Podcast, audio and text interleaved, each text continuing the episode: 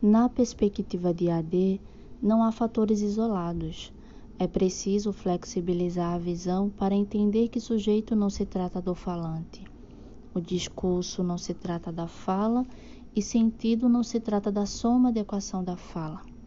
Se apropriando do sentido, seria a relação do sujeito em efeito do discurso na posição ideológica a qual ocupa.